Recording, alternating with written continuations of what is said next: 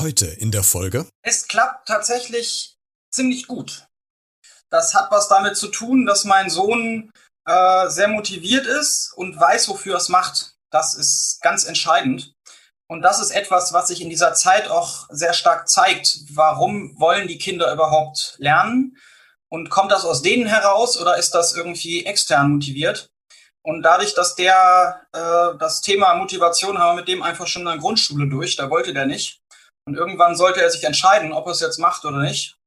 Und er hat sich entschieden. Und deswegen braucht er im Moment quasi keine Unterstützung und Betreuung. Der braucht nur Lob dafür, dass er es tut und dann klappt das. Hallo und herzlich willkommen zu dieser neuen Podcast-Folge. Homeschooling ist für ganz viele von uns gerade aktuelles Thema, auch Homeoffice. Und äh, wir kümmern uns heute darum, wie Homeschooling möglicherweise besser oder äh, wirklich gut gelingen kann. Und darüber spreche ich heute mit Timo Nolle. Er ist eigentlich Prüfungscoach und wir hatten im vergangenen Jahr auch schon eine Podcast-Folge mit ihm produziert zum Thema Prüfungsängste und wie man diese überwindet. Hört doch gerne mal rein, muss ein bisschen runterscrollen wahrscheinlich in den Folgen. Heute aber spreche ich mit Timo über Homeschooling. Training. Was klappt schon ganz gut? Wo hakt's vielleicht? Wie kann ich mich selbst wieder motivieren, wenn ich merke, ich hänge gerade in so einem Motivationsloch? Wie strukturiere ich mich möglicherweise? Und kann ich denn was aus dieser ganzen Geschichte lernen, was ich über Corona hinaus noch beibehalten kann? Es gibt eine Menge zu bereden. Also, legen wir los hierbei. Beredet.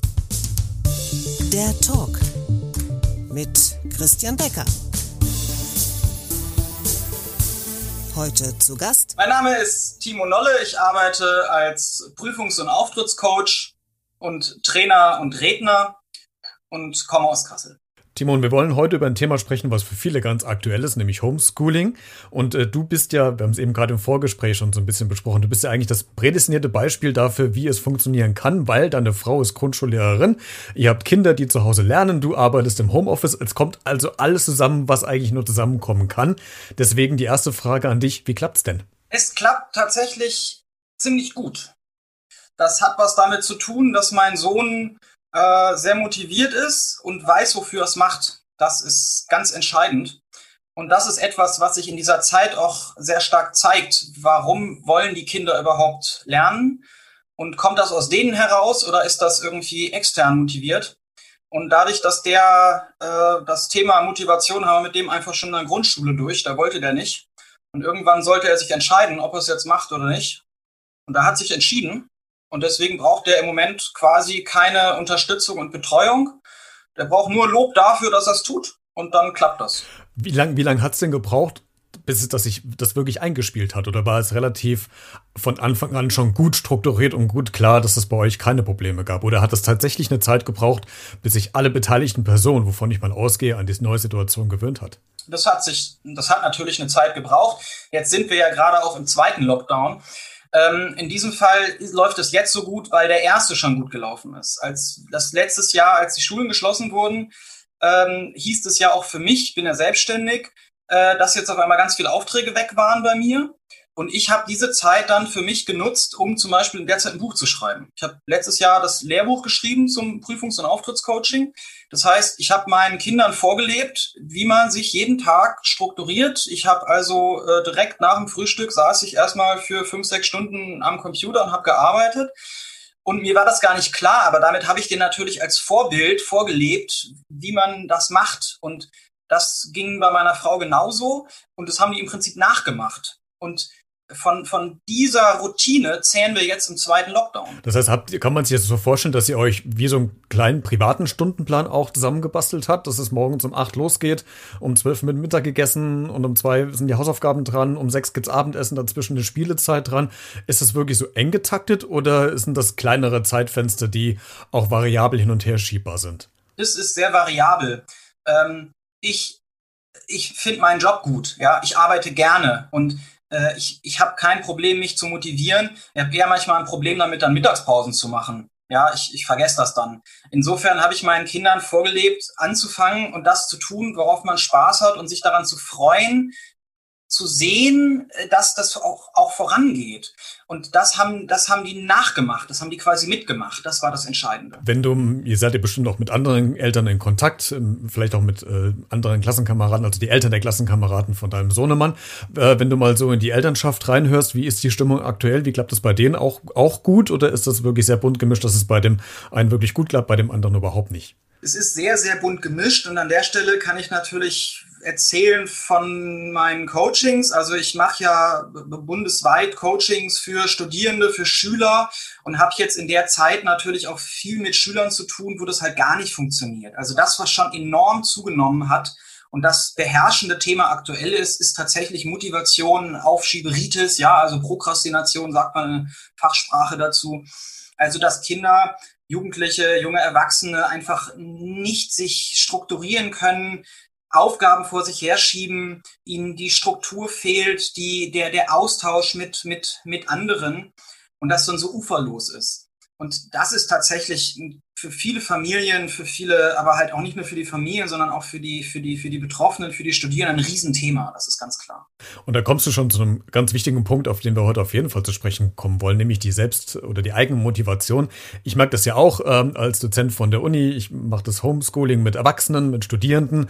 Und ähm, am Anfang, so die ersten zwei, drei Wochen, ähm, ist es immer noch, ja, es ist mal was, was Tolles, mal zu Hause zu sein. Man, man genießt das irgendwann. Und dann habe ich für mich festgestellt, es gab irgendwann einen Zeitpunkt, wo ich dann irgendwie denke, oh, also jetzt kann es auch wieder aufhören und jetzt verliere ich gerade meine Motivation, obwohl ich genug zu tun hätte.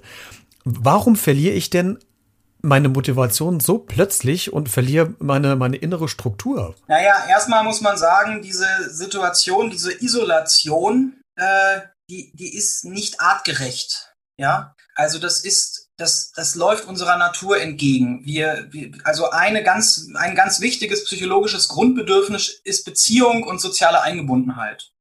Wenn wir das nicht haben, geht's uns schlecht. Im Umkehrschluss könnte man sagen, alle, die das jetzt seit einem Jahr genießen, kein Mensch mehr zu sehen, da läuft eigentlich was schief. Ja, also oder andersrum gesagt, wenn es uns damit jetzt tatsächlich gerade schlecht geht, dann sind wir eigentlich ganz gesund. Also wir brauchen wir brauchen sozialen Austausch und dass wir gerade uns damit schwer tun, das nicht zu haben, ist ein Hinweis darauf, dass wir eigentlich mit unseren Bedürfnissen im Einklang sind. Das heißt, erstmal generell, dass einem das irgendwann auf die Nerven geht, ist eine völlig klare Situation. Das hat was mit unserer Biologie zu tun. Das andere ist, Lernen, und wenn wir über Schule reden, über Studium reden, ist ja sozusagen Lernen der Job dabei. Lernen ist immer ein sozialer Prozess. Also beim Lernen geht es ja nicht darum, dass ich irgendein Wissen in meinen Kopf reinfülle und dann wieder abrufen kann, sondern Lernen heißt Denken lernen. Das heißt, ich, ich, ich durchdenke Themen und, und lerne sie auf eine eigene Art und Weise zu bedenken und damit was anzufangen.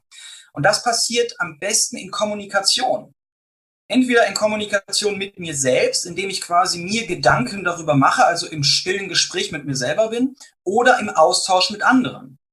Und diese Prozesse, dieses drüber reden, drüber denken, gemeinsam merken, ah, die anderen sehen das auch so oder ich kann das denen erklären und die haben es jetzt verstanden. Das ist eine Art von Rückmeldung des eigenen Lernfortschritts, der halt jetzt fehlt. Und das frustriert. Und deswegen kommt es dann zu so einem Break, dass man auf einmal irgendwie eigentlich frustriert ist, dass man das Gefühl hat, es geht auch nicht mehr voran. Lernen fällt auch schwerer alleine. Das ist tatsächlich so. Also muss man unterscheiden zwischen Frustration und Demotivation? Das geht ganz eng zusammen. Also das, was die Frustration, äh, also ähm, Frustration ist ein, ist ein ganz starker Motivationskiller. Wenn ich was arbeite, wenn ich was tue, ich gebe mir Mühe und ich merke nicht, dass was bei rauskommt. Also es kann sein, dass es funktioniert, aber ich krieg's halt nicht mit, ja. Dann ist das frustrierend und dann habe ich auch keine Lust weiterzumachen. Also das ist, das ist der Teufelskreis dabei. Ähm, es kann zum Beispiel sein, dass, dass manche Schüler oder Studierende oder so super viel gelernt haben, aber sie merken es nicht, weil sie schlicht und ergreifend keinen Austausch haben mit anderen, keine positive Rückmeldung von ihren Lehrkräften kriegen. Sie merken es nicht und dadurch sind sie frustriert, obwohl sie auch keinen Grund dafür hätten. Jetzt natürlich eine spannende Frage, Timo, wie kriege ich denn die Motivation wieder zurück? Hast du Methoden, wie ich mir das wieder antrainieren kann, wieder motivierter zu werden? Kann ich das machen, indem ich mir immer wieder kleine Belohnungen einwerfe in, Arbeitsphasen, wo ich mich wieder selbst belohne, damit die Motivation wieder steigt? Also hast du praktische Tipps, wie ich mich selbst wieder motivieren kann, wenn ich in so einem Tief drin bin? Also wenn, wenn die, wenn die Ursache an der Stelle oder die, die Schwierigkeit tatsächlich die Frustration ist, also das Gefühl, dass man irgendwie arbeitet und es kommt nichts bei raus, dann ist es natürlich naheliegend, ähm, seine Erfolge sich wieder vor Augen zu führen. Also das wäre eine Möglichkeit zu gucken, was habe ich denn geschafft? Ja, äh, das kann man sich auch irgendwie aufschreiben oder abbilden oder so. Äh, und dann natürlich mit anderen reden. Wir könnten eigentlich ganz viel, so wie wir es ja auch gerade machen, über Themen reden und arbeiten. Ähm, Lehrer machen ja zum Teil auch viele Videokonferenzen. Äh, diese sollten halt genutzt werden, um Kinder auch in ihrem Fortschritt wahrzunehmen. Also es macht überhaupt keinen Sinn, eine Videokonferenz zu machen, um irgendwie Haus, äh, Hausaufgaben zu, zu, zu kontrollieren, sondern es macht mehr Sinn, über die Inhalte zu reden und die Kinder ins Gespräch zu bringen, dass die auch merken, hey, sie können damit was anfangen, sie können darüber reden. Also das ist halt ganz wichtig. Um nochmal zurückzukommen, äh, Timo, auf äh, das Homeschooling und äh, du als Vater oder ihr als Eltern, hast du auch schon mal selbst das Gefühl gehabt, dass du dich selbst hinterfragst, ob du das, was du gerade mit deinem Kind machst, eigentlich richtig ist? Ja, permanent. Also klar, ähm, das, das ist immer, also Sichtflug und oft auch Blindflug, ja. Ähm, vor allem kann man nur mit dem, mit dem Prozess gehen. Also ich probiere halt meine Kinder zu unterstützen ähm, bei dem, wie sie es wie sie's gerade machen. Ähm, und ja, man, man, man sieht dann halt, macht denen das Spaß, kommen die voran, haben die das verstanden, können die damit was anfangen? Und wenn nicht, dann muss man es halt wieder überarbeiten. Aber ähm, sicher sein kann man oft erst im Rückblick, ja.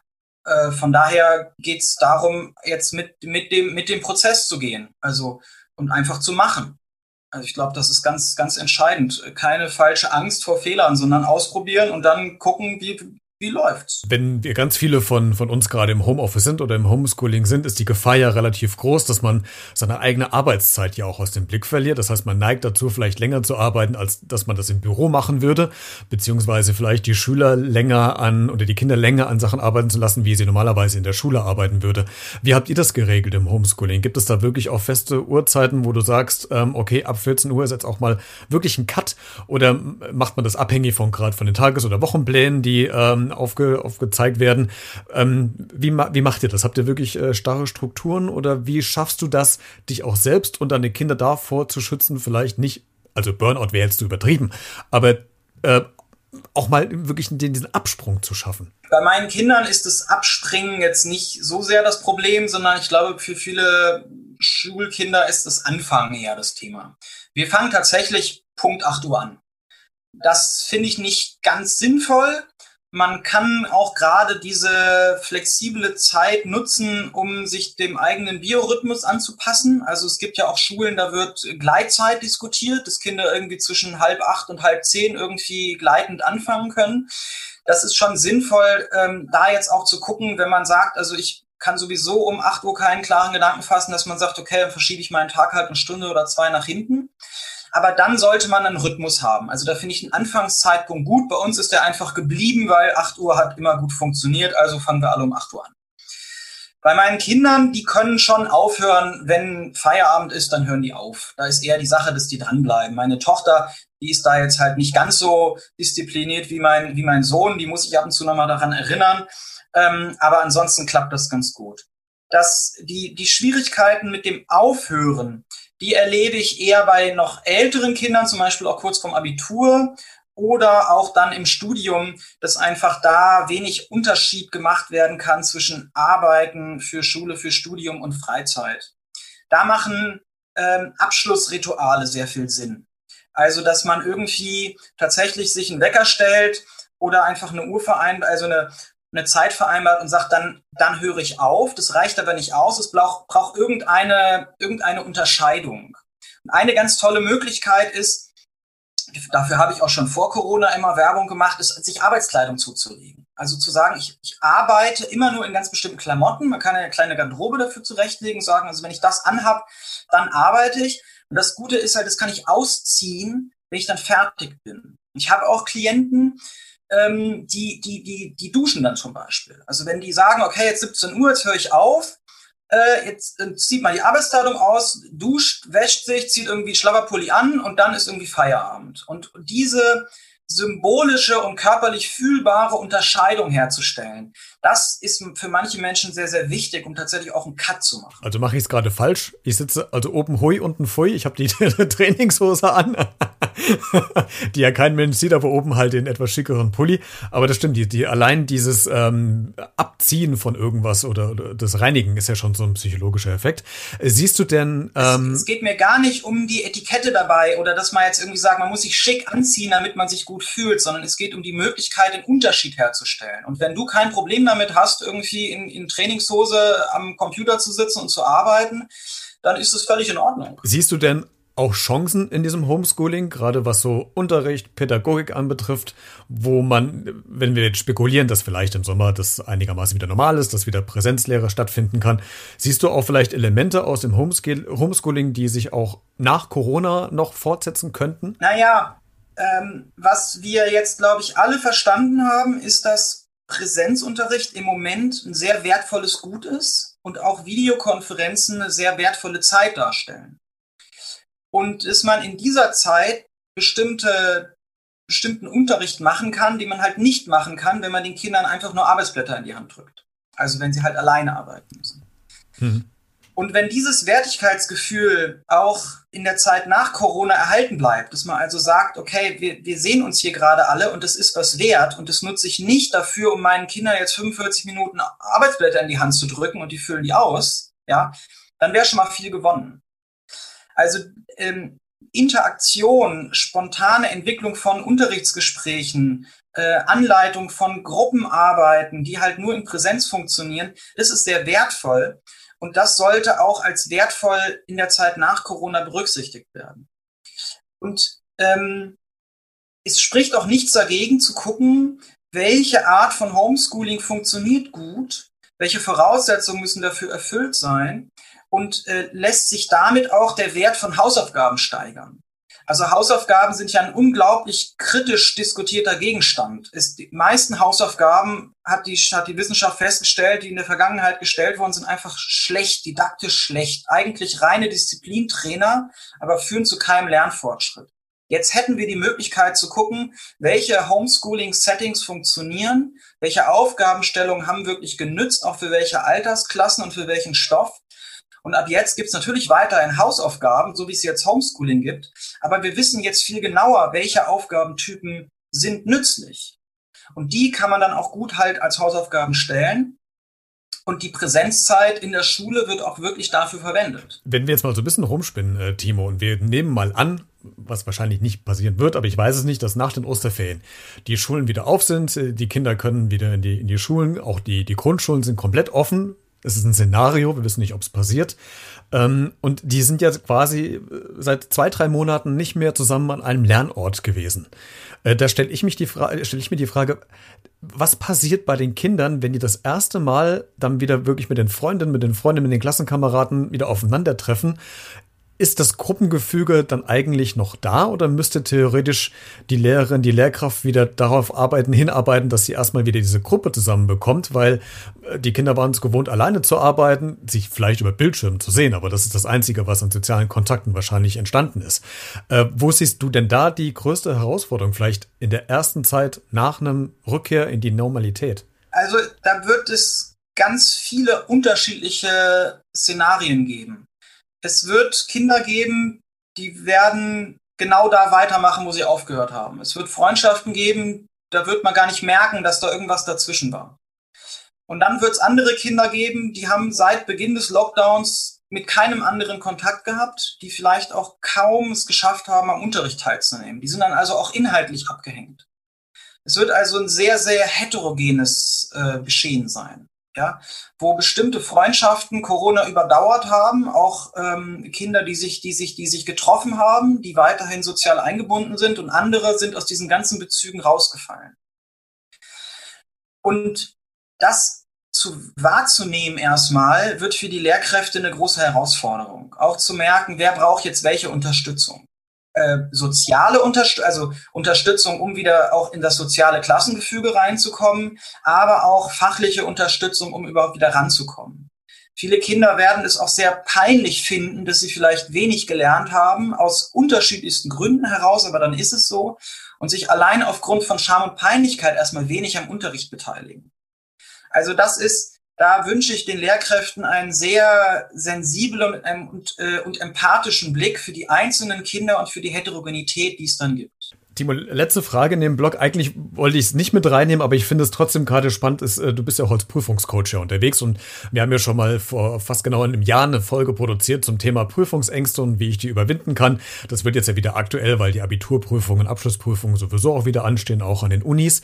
Ähm, die ganzen oder die meisten Prüfungen, die jetzt stattfinden werden in naher Zukunft, wenn es keine ähm, schriftlichen Klausuren sind, wird ja alles auf mündlicher Ebene, also über Zoom-Konferenzen ähm, übertragen und durchgeführt werden oder über andere andere äh, Portale.